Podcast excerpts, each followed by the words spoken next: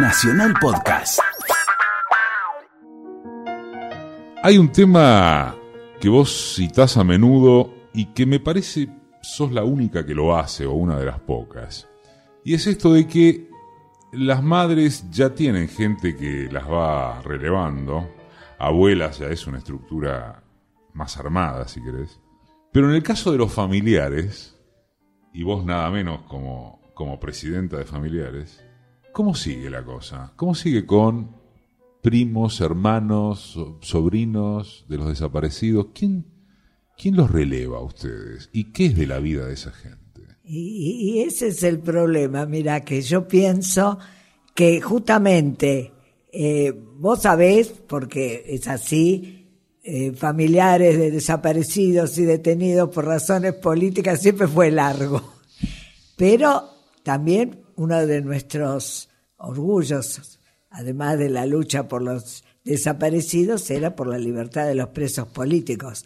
De ahí que me tocó a mí la parte de la primera reunión con este gobierno, era hablar de la prisión de Milagro Salas, que estaba, eso en enero del 16 y, y bueno, y con los años, y allí fue el primer organismo.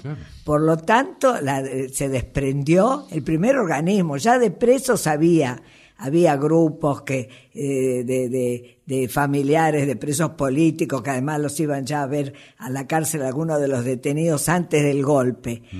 Bueno, eh, yo, por ejemplo, entré a familiares en enero del 77, después de un llamado de una madre que yo no conocía, Ketty Neujas, de una madre que no estaban organizada, pero que eh, era por teléfono que se iban pasando los datos de, de, de, de dónde se podía ir para, para denunciar lo que estaba pasando. Yo, yo como tenía, parientes militares que ya fallecieron, un contraalmirante, mi primo, eh, no, no, no había hecho, yo lo recurrí a él primero que todo, y después la iglesia, comisaría, la 19, que es la que me toca a mí, bueno, todo eso que cada vez más veo cómo estaban los sérpicos allí y cómo se repite la historia. Un clásico. Ya un clásico. Ojalá que una renovada costumbre como ritual del despertar dominguero.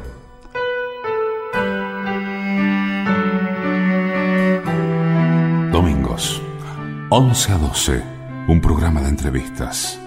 Decime quién sos vos. Hoy cuenta quién es un emblema de la lucha por los derechos humanos o de la lucha a secas.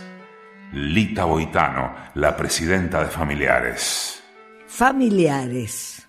Nunca eh, fue siempre un, un, organismo que cada vez me lo, ¿no? me lo pregunto. Me enorgullece, por un lado, eh, fue muy político. Primero porque empezamos a funcionar en la Liga Argentina por los Derechos del Hombre. Segundo porque había políticos, había gente militante. Eh, allí padres, ¿no? Estamos hablando siempre de padres, madres, eh, abuelas, pero abuelas con que, estaban, que iban con los nietitos porque les habían matado o los padres de estos chiquitos o la madre o el padre o estaban presos. Entonces fue un lugar que cuando yo fui en enero del 77, que me dijeron que había una reunión importante en Corrientes y Callao, sin saber ni piso ni, ni nada, y era el quinto J, que no me lo olvidaré en mi vida, hasta el último día de mi vida, eh, el quinto J, creí que allí estaba la salvación.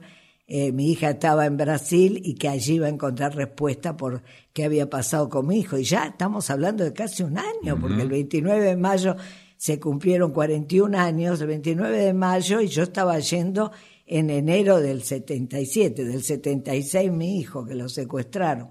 Eso, esos familiares era familiares o sea, madre, padres, hermanos, tíos, profesionales, eh, la mayoría de las madres amas de casa, yo siempre lo digo, por lo menos del grupo que yo fui conociendo en familiares.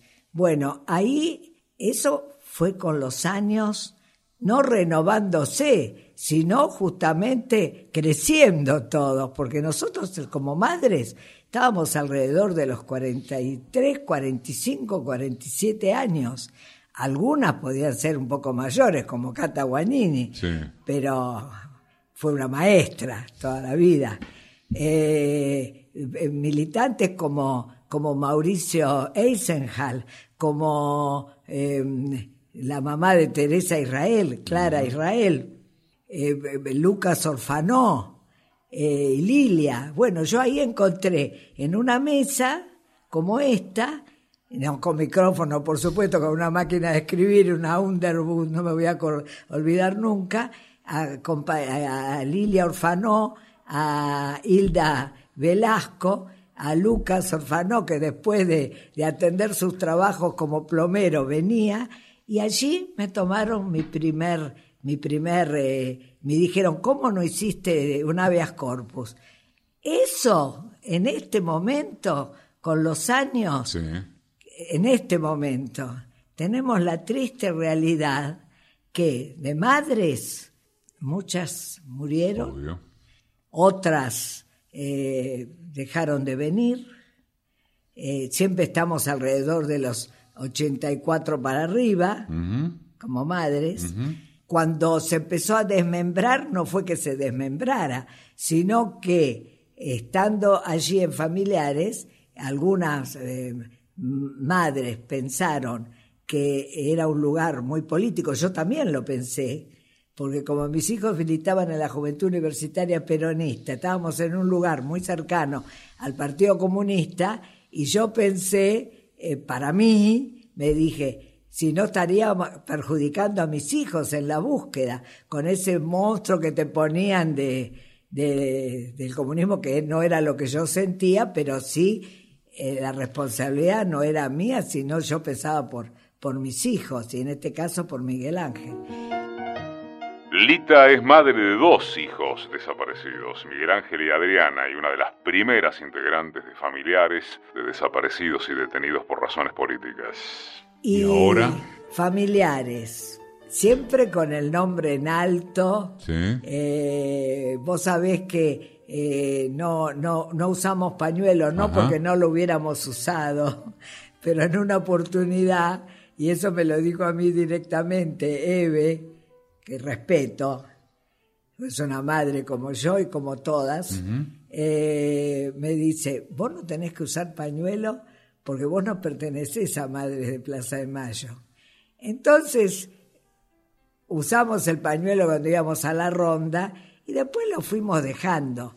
E hicimos también pañuelos con, con, el, con, con los muñequitos de familiares, con familiares desaparecidos y detenidos por razones políticas, pero no es, no, no, no, no entramos en, en, el para afuera, para el afuera, como dicen, no entramos en, en las madres con el pañuelo, pero sí en la lucha y compañera siempre. Entonces, ¿qué te puedo decir? En este momento, eh, como madres en familiares en Riobamba 34, estamos Irma Morresi, y Lita Boitano, como madres viejas.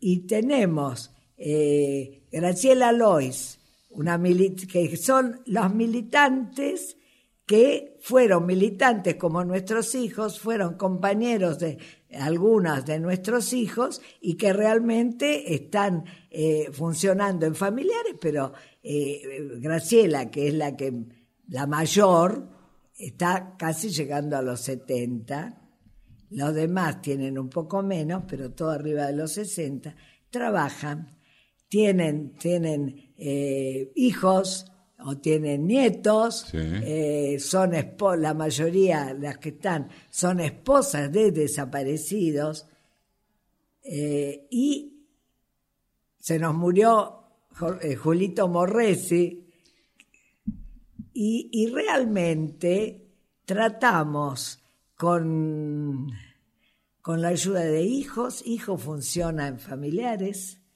eh, se reúne también en familiares los miércoles a la noche en Riobamba y desde se formó en familiares. Claro, la historia de familiares se había enriquecido mucho porque... Pero en, el laburo de hijos, en, los pibes jóvenes de los, de los familiares, ¿sentís que hay una, una mística o, la propia dinámica de ese laburo que, que hará subsistir al organismo? Yo espero que sí. Eh, con todas las diferencias que puede haber, hasta de etapas, y con... Yo, yo veo una generación, eh, también la de cuarenta y pico, ¿eh? bueno, cuarenta tienen ya los, chicos, y poco más, competitiva, es... Es competitiva, digo, porque es todo competitivo en la sociedad. a mí me asusta eso. Y me asusta el hecho de que no hablen. Yo, por ejemplo, te escucho a vos, eh, tus programas, cuando hablas, cuando mm, en la radio, en las 7.50, en todo, y yo digo, Dios mío, ¿por qué no se hablará siempre hablar, hablar y no que estén con el celular en la mano, que es lo que a mí me preocupa, porque también eh, en las reuniones, justamente también en las reuniones que uno pueda tener, y me parece que lo que nos está faltando, eh, a pesar de la gloriosa marcha del, que tuvimos última, lo que nos está faltando es comunicación de palabra, de una comunicación que, que como decía la vez pasada Eduardo Valdés, Está bien, ella lo habló como peronista, yo también soy peronista, pero dice de eso de, de, mirarse a la cara. Sí, de tocarse incluso. De tocarse y de transmitir lo que, lo que uno aprendió. Y me dan la razón, me dan la razón. Pero, pero después, la dinámica. Después la dinámica hace de que, y, y yo entonces eh, pienso, a nosotros nos dio mucha vida que se formara en familiares hijos. Después, no cabe duda que algunas diferencias, no algunas, de, abuelas a nietos, por lo menos la que, las que somos madres, era ya un trato de, mirá, me dejaste desordenado, nos teníamos que quedar hasta la, al principio hasta la una de la mañana para, para cerrar la casa, lo que fuere pero el agradecimiento a esa vida que nos dieron eh, es, será para siempre. Y después vos decís, ¿cómo sigue? Y yo me lo pregunto, yo me lo pregunto, Eduardo, me lo pregunto, eh, lo, lo, lo, digo todos los lunes que nos reunimos, porque hay días que, que, somos tres eh, y no porque no llamemos, lo que pasa es que viene gente y dice, yo soy familiar, regio, eh, dice, quiero integrarme, ¿qué se puede hacer? Y hay algo que son 41 años nosotros que estamos luchando de familiares, entonces vos decís, le tengo, me, doy, me, lo critico a mí, me lo critico a mí misma, digo, tengo que explicar eh, otra vez eh, ¿cómo? Dice, pero si nos pueden mandar a algún lado. Y, a mí me sale, que a veces se enojan conmigo, compañeras, me sale decirle, mirá, milita dentro del lugar donde estés para que, porque la marcha se hizo con todos, no con nosotros. Nosotros podríamos poner una cara.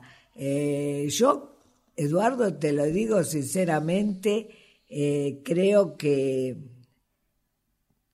que en este momento, con todo lo que se nos respeta y, y con todo lo que tratamos de hacer en tantos años, porque nuestros hijos se lo merecen, se lo merecían y se lo merecen, y todos los compañeros y toda la lucha, porque creo en eso fundamentalmente, y no que nosotros somos las grandes ni revolucionarias ni, y, con todo el respeto a las personas que realmente fueron, fueron políticas luchadoras desde la política, que es lo que diferencia a nuestro organismo. Y yo creo que a lo mejor el alejamiento de algunos en, los años fue también el hecho de que fuera político el organismo.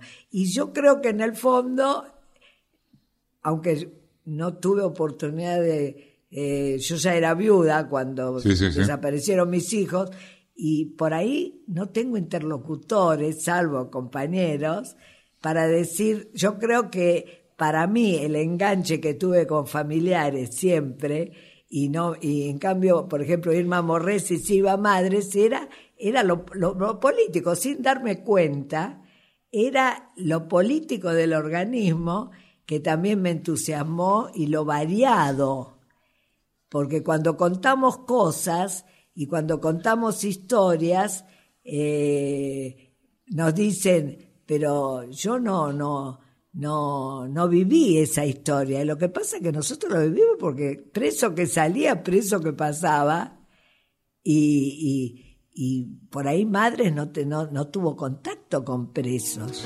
Estamos con vos por Facebook en Decime quién sos vos, programa de radio.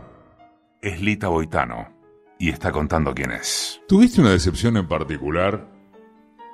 No sé si, si sos eh, creyente, pero en cualquier caso, eh, desde el punto de vista de la influencia política y de lo que pudo haber hecho, más allá de tus creencias eh, personales, ¿tuviste una decepción en particular en todos aquellos años y aún después con la iglesia? Sí, salvo los compañeros que representaron y que conocí en Puebla, y que conocí, yo creo, la creme de la creme de, de en el Congreso Paralelo. Sí, sí, sí. En el Congreso Paralelo, desde eh, Leonardo Boff, Cardenal. Eh, mira, lo, lo, lo, se me pone la piel de gallina cuando cuando lo recuerdo porque esa es otra de las cosas que, que no me quedan por ahí, Marta Bettini que estaba conmigo, Telma eh, ya está con, con un tema de Alzheimer muy fuerte, Marta Bettini también, aunque está en España, y, el hecho de, con la esperanza con la que fuimos a ver a Juan Pablo, cuando yo llegué a México, ahí no, ya se había ido él, eh, pero nada, desde ese momento y antes, porque también antes, porque eh, yo soy católica y realmente la fe la conservo. Y siempre lo digo, se lo dije a Francisco hace dos años, y digo Francisco porque yo como Bergoglio no lo podía ni ver, eh, y le dije que agradecía a Dios haber conservado mi fe a pesar de todo. A pesar de todo, inclusive de él, ¿no? Eh, pero realmente eh, la decepción ya venía con Graceli. Graceli, imagínate que nos recibía en la capillita y nosotros sabíamos que no podía ser tampoco un solidario nuestro siendo secretario de Tortolo y, y, de toda digamos, por lo menos los que teníamos parientes milicos, pero bueno, uno hacía eso, también fuimos a pagar, y, no fui yo sola, fue también, íbamos, eh, la, la mujer de Emilio Miñones, Emilio se quedaba en la placita Güemes y nosotros entrábamos a, ahí al regimiento 1 a pagarle a un sargento, ese Ricardo, ya no me acuerdo el apellido, para, para ver si teníamos noticias. Ricardo Ruiz, Ricardo del Regimiento 1 de Infantería cual, de Palermo. Tal cual, un, una, una, un tipo que cobraba para dar información. nos daba un papel que después, por ejemplo, eh, yo le decía a otro familiar, y así me llegó a mí, le decía a otro familiar, mira, si vos le llevas datos, por ahí te da una respuesta. Antes de que él nos la diera a nosotros, yo, yo recibí dos papeles sin membrete ni nada, escrito a máquina, donde decía eh, Miguel Ángel Boitano, por ejemplo. Grupo de tareas 3, que uno ni sabía, yo ni sabía lo que era eso. Y después entonces decía, eh, está, eh, este, de mi hijo decía, está... Mm, intranquilo, no, está tranquilo, no, de mi hija decía que estaba que sabía que yo estaría buscando, porque ya sabía de mi hijo, pero eh, Miguel Ángel decía, eh, está, está eh, la conexión con Montoneros, eso inmediata, y con el grupo, con el grupo de, de Emilio, de la que en realidad nosotros conocíamos perfectamente, pero por César Lugones, que era uno de los desaparecidos y la hija de, de Marta. ¿Y cuánto Vázquez. tipo, cuánto tiempo este tipo, así se dice, eh, dio información? ¿Alguna sirvió, No, después se fumó? tipo- mira, yo creo que no le sirvió a nadie, nadie. eh, porque el tipo después, como ya empezábamos a ir demasiadas madres al regimiento, lo sacaron y lo mandaron al, al gremio de, la, me parece, de alimentación o de panaderos, Sí, algo así. lo sacaron de ahí. Y el tipo estaba, me acuerdo que una de las veces que me recibió estaba en un, en un escritorio eh, lleno de botones y el tipo decía, mire usted cómo, cómo me fui para arriba, estoy con el coronel, por supuesto que tenía gente arriba. Es en el 79 cuando viajó a México junto con otros organismos de derechos humanos para peticionar sin éxito por el destino de los desaparecidos ante el Papa Juan Pablo II, quien participaba en la tercera conferencia general del episcopado latinoamericano. Volviendo al tema de la, Volviendo de la iglesia, iglesia, exacto. eh, ¿Nunca nadie te dio, les dio pelota? No. De lo nunca popular, no. Nadie. ¿Juan Pablo jamás la recibió? Juan Pablo, eh, mirá que la última vez que yo pedí, yo con el, con el resto de exiliados en Roma, pedimos una entrevista que venía Eve, venía María Adela Antocolets, eh, María Adela Antocolets, estaba Dora Salas y estaba yo. Sí. Y, y ahí yo me acuerdo haberla visto llorar a Eve y nunca me animé a preguntarle, eso dentro de la capillita, Sí, sí, sí. Nunca, nunca privado, Nunca privado. dentro de la capilla, la de invierno, que es la de cerrado, eh, que además no anunciaba nunca la visita de madres. Me acuerdo que esa vez anunciaron que estaba el Benfica, anunciaron que estaba el actor Gregory Peck, qué sé yo, pero de madres nada. Y Eve nos dio un rosario, él nos hizo dar por el secretario, el joven ese que tenía al lado, un rosario, y, y Eve la vi llorando, y siempre me pregunté si lloraba de, de bronca, que creo más que lloraría De de, odio, bronca, de odio, que, de, que de emoción, porque era un tipo que no me lo produjo Francisco, era un tipo de esa, esa blancura, esa cosa rubia, blanco, eh, porque de blanco están todos cuando se visten de papa. O sea que no es que haya diferencia entre uno y otro. Yo no tuve la oportunidad de verlo a Pablo VI, que otros familiares sí lo vieron a Pablo VI Llegaron a verlo. que, que iban a verlo antes.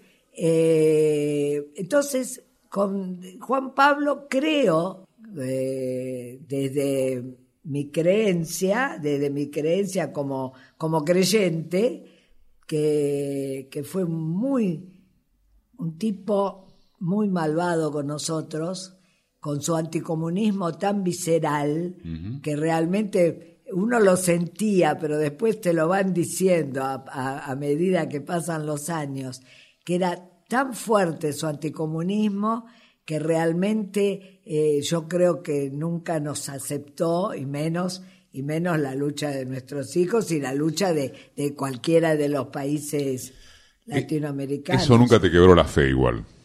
Me quedó la fe y eso lo No, agradezco. digo, si nunca te quebró. No. Te quedó. No, me quedó. Me quedó porque separé, aprendí en los años que estuve exiliada en Roma, Sí. y eso es lo que digo, si hay un lugar donde se puede perder la fe es en el Vaticano, y eso lo, lo reafirmo porque realmente, y se lo dije a Francisco. ¿Le Eh, dijiste así? Le dije a Francisco, si es un lugar donde se puede perder la fe, y, y me, me so- se sonrió, me miró muy fijo, y después me dijo, bueno, rece por mí, ¿no? Lita terminó exiliada en Italia tras el secuestro de Telma Jara, sobreviviente de la ex ESMA, madre de Plaza de Mayo, quien había retornado a la Argentina. La, la, la impresión que me produjo Francisco no fue mala, tampoco confío. Un poco uy, pero algo más cercano que lo que te había pasado Algo con Juan más Pablo. cercano, creo que hay cosas que aunque no nos sirva a nosotros, está haciendo o diciendo Y creo que, ¿sabes lo que creo? Que aprendió mucho desde que vio las cosas que vio afuera. Acá estaría encerrado, no sé, yo no conocía demasiado su militancia cercana algunas, a algunas, algunas villas, no lo conocía, no lo creía.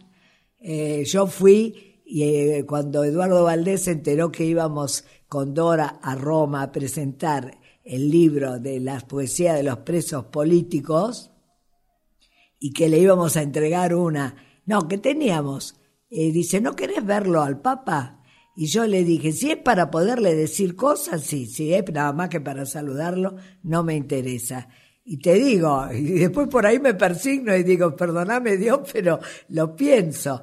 Eh, y, y, me dice, no, no, podés decirle lo que querés. Entonces estábamos en la primera fila y lo que yo quería era la apertura total de los archivos que ya venía abriendo por el tema de abuelas y demás, y la autocrítica, porque la autocrítica no salió, nunca salió, ni de él ni de nadie, la autocrítica del comportamiento de la jerarquía. Y cada vez más, y eso sí, por ahí es un trabajo que queremos hacer desde familiares, junto con, con Memoria Abierta, es eh, los archivos de, de, primero de la conferencia episcopal, porque los archivos que vinieron, y será una, es una repetición. Los que abrieron. Los, que, abrieron, sí. Esto es una farsa. pero también de los países. Pero ¿eh? escúchame, Lita. Que no, no tenemos nada de, documentos diplomáticos, todo eso. Pero es que el archivo del Vaticano sobre el tema, de la conferencia episcopal y del Vaticano sobre la dictadura, debe ser el más gigantesco que existe. De, de, de nombres, yo vi el, lo vi el de mis hijos, pero ya en el 79, cuando fui a denunciar el secuestro de Telma Jara, de cabezas, y ahí fui al, al, al Palacio eh, de Justicia y Paz del Vaticano, que está en el Trastevere. Eso fue a los dos días de llegar a Roma. Yo creo que debe haber sido el 4 o 5 de mayo del 79. Del 79. Y entonces me presento para denunciar eso, porque me dijeron que tenía que ver al doctor Filibeck, un laico, y ahí me dice el tipo, eh, dice, ¿usted tiene desaparecido? Sí, mis dos hijos y mi sobrino. Entonces me pide el nombre, le habla a un secretario y viene con las fichas de esos ficheros de, de, hierro, esas duras, y decía eh, mi nombre, Ángela Paulín de, de, Boitano, madre de Miguel Ángel Boitano, desaparecido el 29 de mayo del 76, Adriana Silvia Boitano, porque mi, mi cuñada no había hecho a la iglesia la de, la de mi sobrino, y el nombre de mi hijo, o sea que no estaba mi sobrino. Entonces yo también se lo dije a Francisco, pero eso yo no, yo no vi en la ficha que dijera nada que tuviera que ver con el campo de concentración donde habían ido, nada de eso yo vi en esas fichas. Pero los otros días, casualmente, el, padre Bresci, que estuvo hablando, no me acuerdo cuál de la radio, si en la 750 o cuál, no me acuerdo, y estaba diciendo que hay que, que es lo que pensamos que tenemos que hacer, los archivos de las iglesias de acá, inclusive, porque todo lo que sucede en cualquier iglesia y en toda época de la vida Se guarda. está escrito. Ponele que te lo den o no te lo den. Eso por un lado. Por otro lado, estamos también persiguiendo de alguna manera, y le escribimos desde familiares, eh, firmado por mí, al vicario castrense, al nuevo vicario castrense, que no sabemos para dónde va. Tuvimos una, después que vinimos de Italia, tuvimos una relación más o menos buena con el obispo Malfa, el de Chascomús, en la conferencia episcopal, el segundo de Arancedo. Pero, ¿qué querés que te diga? Esto es una hora de sintonía fina. Decime quién sos vos. 11 a 12. Hoy cuenta quién es un emblema de la lucha por los derechos humanos o de la lucha a secas. Lita Boitano, la presidenta de familiares. Eh, vos enviudaste muy joven, te casaste muy joven, vos tenías 19, tu marido 30. Sí, yo, yo, yo a los 20 y mi marido cumplió 31 cuando nos íbamos a Bariloche. Bueno, enviudaste muy joven, tuviste que criar a tus pibes vos. Sí. Después desaparecen tus hijos con una diferencia de, un año. un año casi. Miguel Ángel en el 76. Sí, Adriana, en, el 77. Y entonces uno imagina que no hay otra forma de definir a tu vida como una vida de lucha permanente. Permanente, una entrega. En algún momento, necesariamente además de admirar esa lucha y esa fuerza que tuviste y que tenés como emblema de la, de la lucha por los derechos humanos, pero en algún momento uno necesariamente se pregunta, bueno, y, estas, y estas gigantes como vos, eh, Lita, ¿con qué se divierte? ¿Con qué tuvo algún cable a tierra? ¿Con qué, ¿Con qué se pudo sustentar que no fuera solamente la lucha? ¿O siempre fue solamente la lucha? Digo, eh, la crianza sola de tus, o prácticamente sola de tus hijos, la desaparición. A Adriana ves cuando la secuestran incluso, con todo lo que eso supone como, como fantasma que te, puede alcanzar recurrentemente. El exilio, los curas que no te dan pelota, el almirante, el primo almirante que tampoco jamás te dio pelota. Digo, ¿en qué momento te agarrabas de qué para seguir? ¿Se entiende? Se entiende. Lo de gigante, no. Una compañera más de todas. Eh, bueno, a ver, la presidenta de familiares, la fundadora de familiares, la, a ver, la persona que logró. Tuvimos grandes maestros. Bueno, está bien. Eh, soy la impulsora del juicio. Soy hija de italianos. Bueno, pero volvamos a la pregunta. Mi mamá fue una luchadora, también no tuvo una vida fácil eh, conmigo, chiquita. Bueno, Yo tampoco conocía a mi papá. Mi, vida está muy ligada a las desapariciones.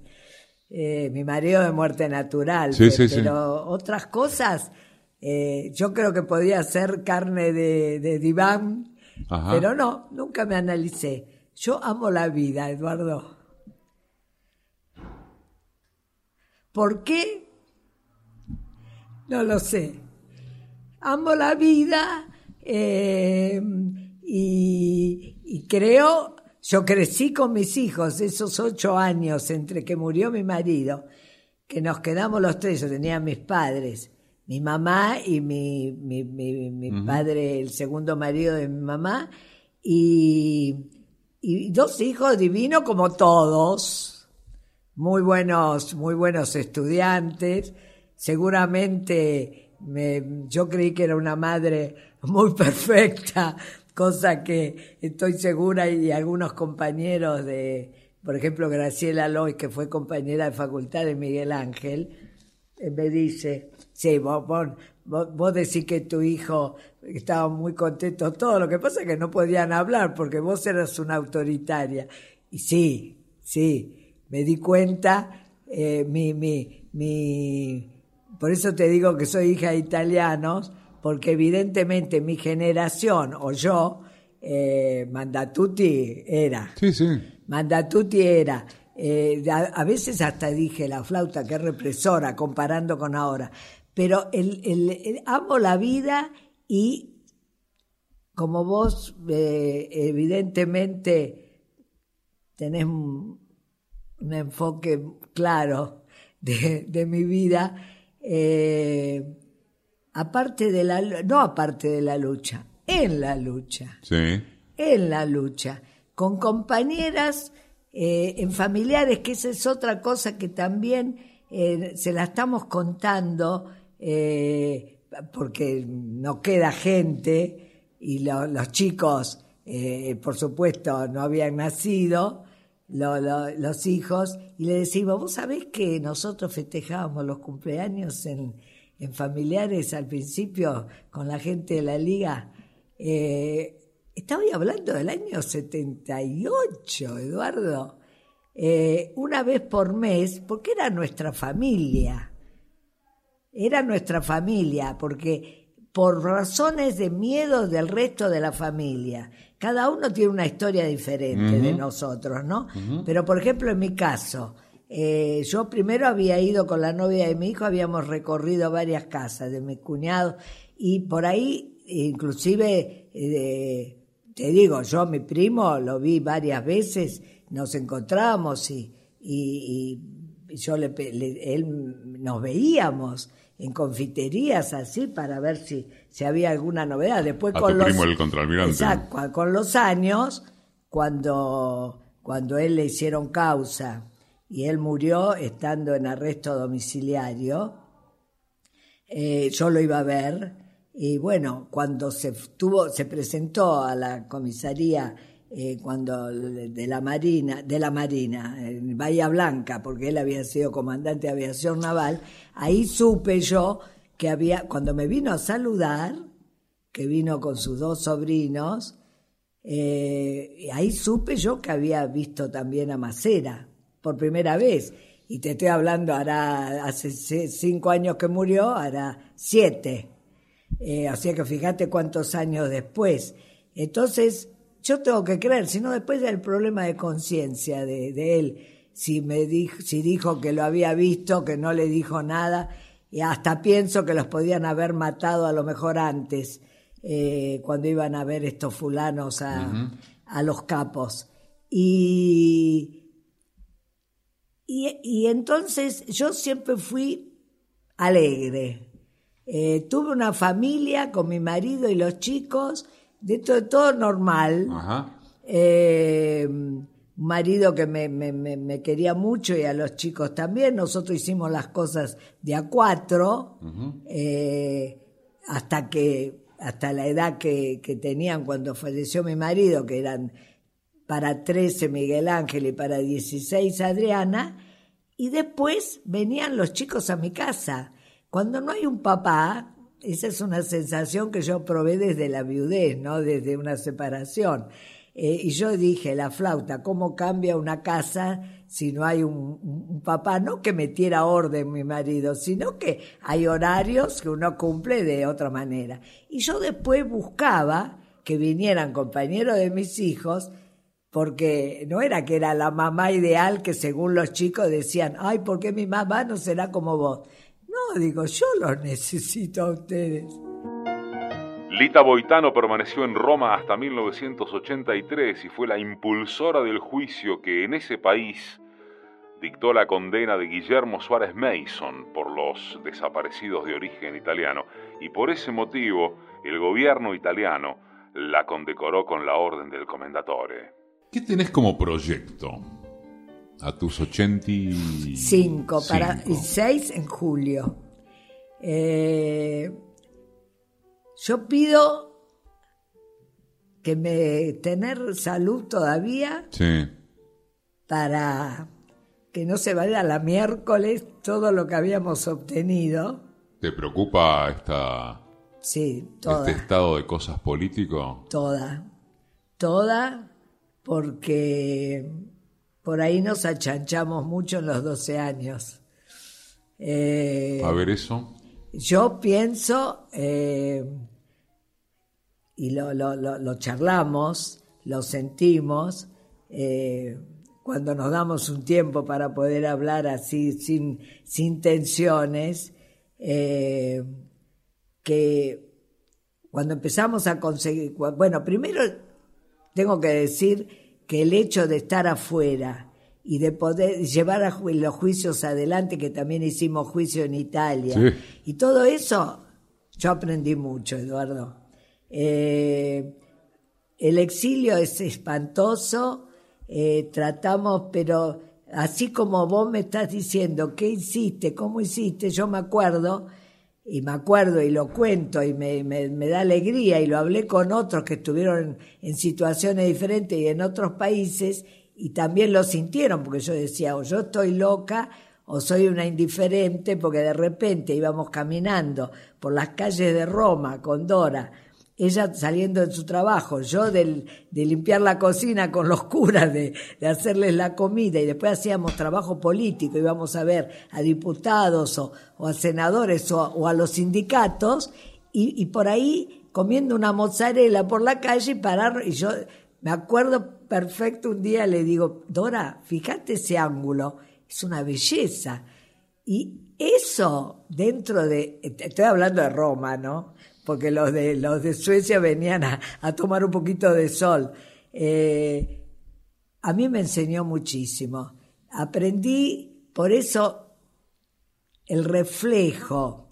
Por supuesto, en la época, yo voté al Partido Comunista en Italia, era la época de Berlinguer, uh -huh. era el partido... Enrico, el más era, grande de Occidente. De Enrico, era, era el partido decente eh, como peronista, y lo digo con orgullo, se ríen acá los, de, los del partido cuando les digo, mira que yo voté al Partido Comunista y acá teníamos todos los líos que teníamos. Uh -huh. con, entonces, eh, realmente todo eso que aprendí eh, hace que entienda, porque además después, claro, yo estoy hablando de los juicios en Italia, estamos hablando después de la dictadura y todos los viajes que sí. hicimos, que nos lo pagaban, y, y lo, lo, lo, que siguió, aprendí lo que era la pidú en Italia, uh -huh. lo que significaba cuando vino Licho Gelli, uh -huh. con López Rega y todo eso, o sea, todo eso, eh, y, y, y, todo lo, lo mafioso que sí. sigue, la, el desastre de lo que es la política italiana ahora sí. hace que uno, que por lo menos yo, eh, a lo mejor estoy equivocada, pero entienda más todo lo que está pasando. Las todo posibilidades de los retornos. Eh, de que las conquistas no son para siempre. No. A eso te referís. No. Y además, yo soy muy de radio, ¿viste? Soy uh -huh. muy de radio. Y, y me gusta escuchar las opiniones, la tuya, uh -huh. la de otros. Después se, se, enojan conmigo porque dicen, no, no, no es que uno acuerde o no acuerde, o aprendo. Uh -huh. Porque creo que escuchando se, se aprende. Y entonces, eh, la verdad que lo que pido, porque me asusta, sí. creo que retrocedimos 40 años y así se lo planteé a Paulo Abrau eh, cuando se lo mandaron a la CID de la OEA, le dieron esa no posibilidad muy importante para él en su carrera de ser el secretario ejecutivo de, las, de la CID de la OEA y que vino en este viaje.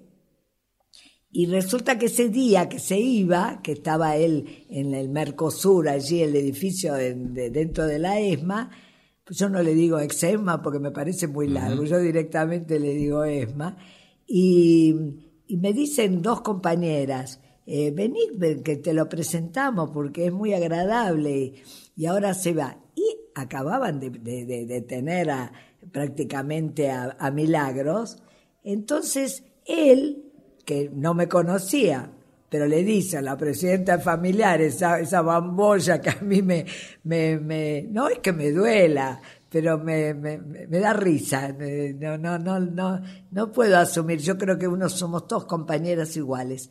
Y, entonces me dijo que dijera algo, y, yo le dije que eh, sentía, estaba, no estaba Bruce, pero estaba el, el, el, ¿cómo se llama? El jefe de gabinete de Abruz. Sí y, y, yo digo, pero no me interesó.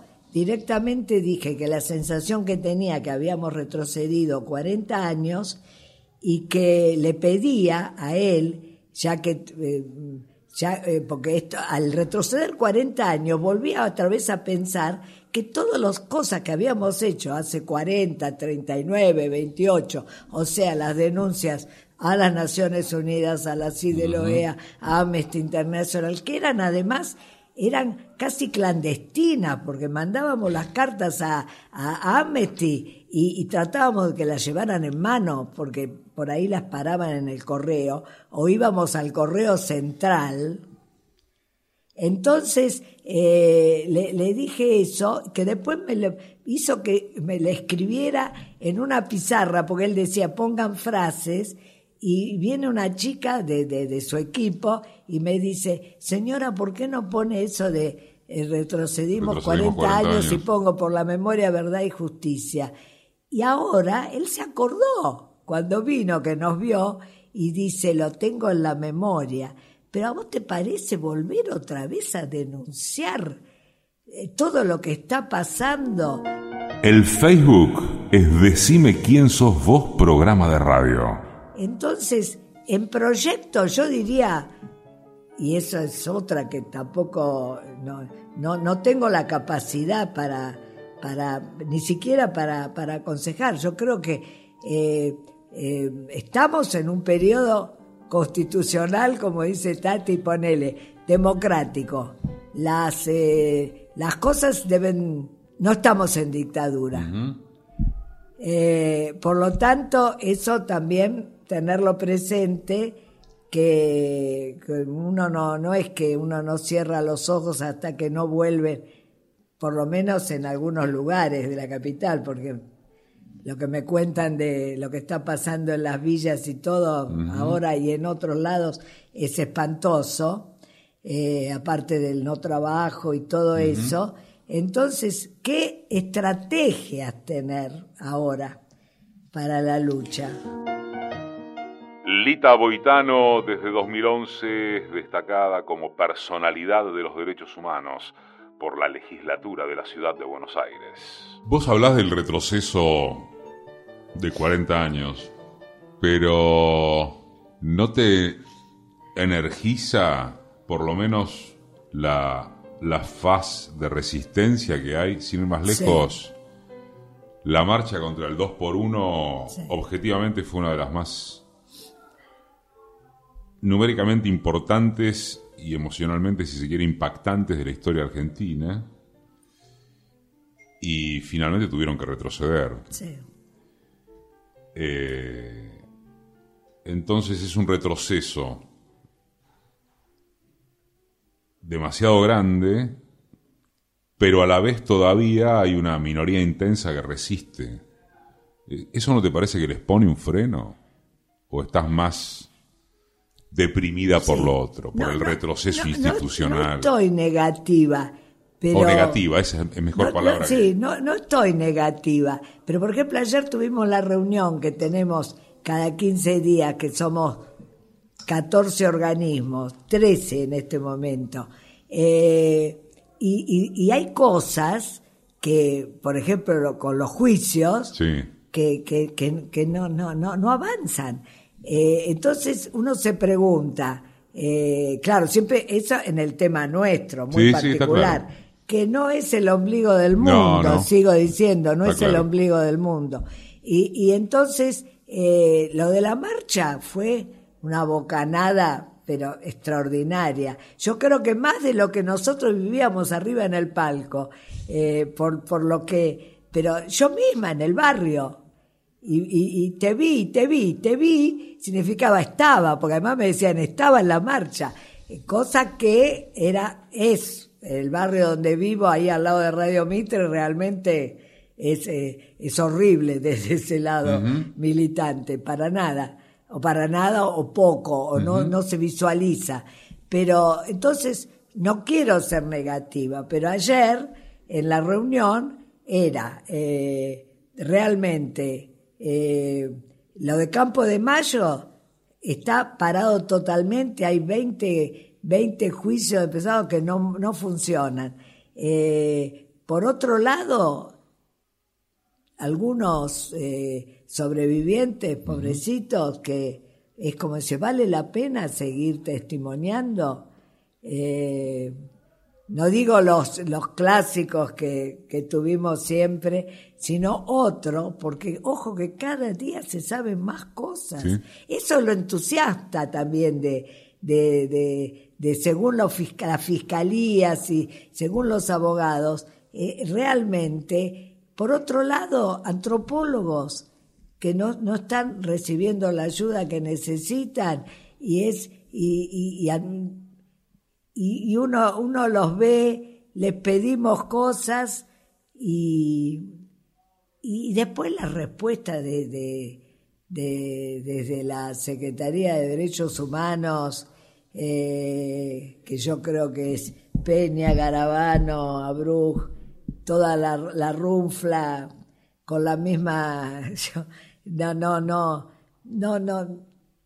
Como además no se están presentando en ninguno de los actos últimos que estamos haciendo, así que ni siquiera la oportunidad de poder eh, tete a tete porque yo no le no no, no es que uno falte el respeto, pero tampoco me, me, me, pienso privar si tengo oportunidad, porque ya a Bruch lo conocíamos desde del Parque de la Memoria, que tuvimos una relación en los años que él fue secretario de Derechos Humanos en la ciudad, más o menos que eran, pero eran discusiones sobre el Parque de la Memoria. Fíjate, el Parque de la Memoria tiene, porque es una porque es una, una, una, vidriera eh, en la cual realmente eh, la muestran. Ahora viene la Merkel y van como primera visita o por lo menos casi inmediato van todos al Parque de la Memoria, al monumento a las víctimas del terrorismo de Estado que Macri detesta.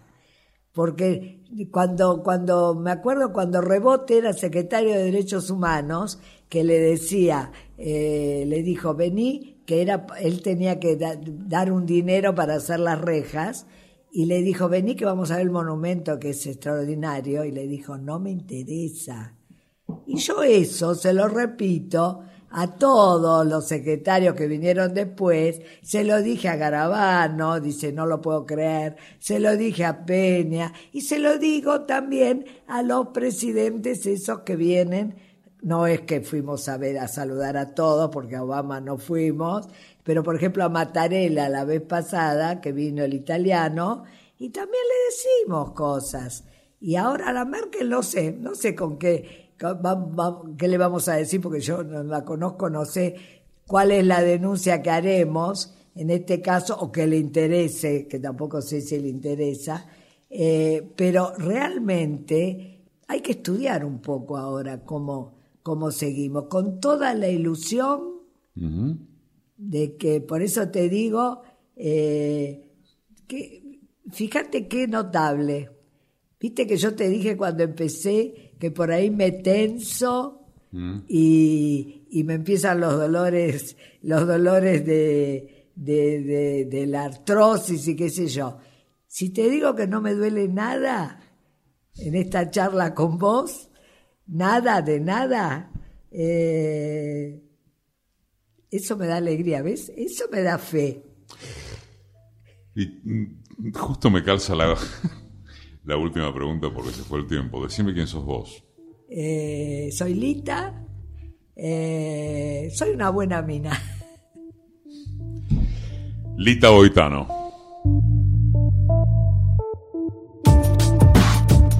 Edición y concepto sonoro, Mariano Randazzo. Asistencia de producción, Laura Fernández. Diseño de página web, Oscar Flores. Producción general, Roxana Russo. Conducción, Eduardo Aliberti. Todos los domingos, AM870. Radio Nacional todos los días en www.decimequiensosvos.com.ar.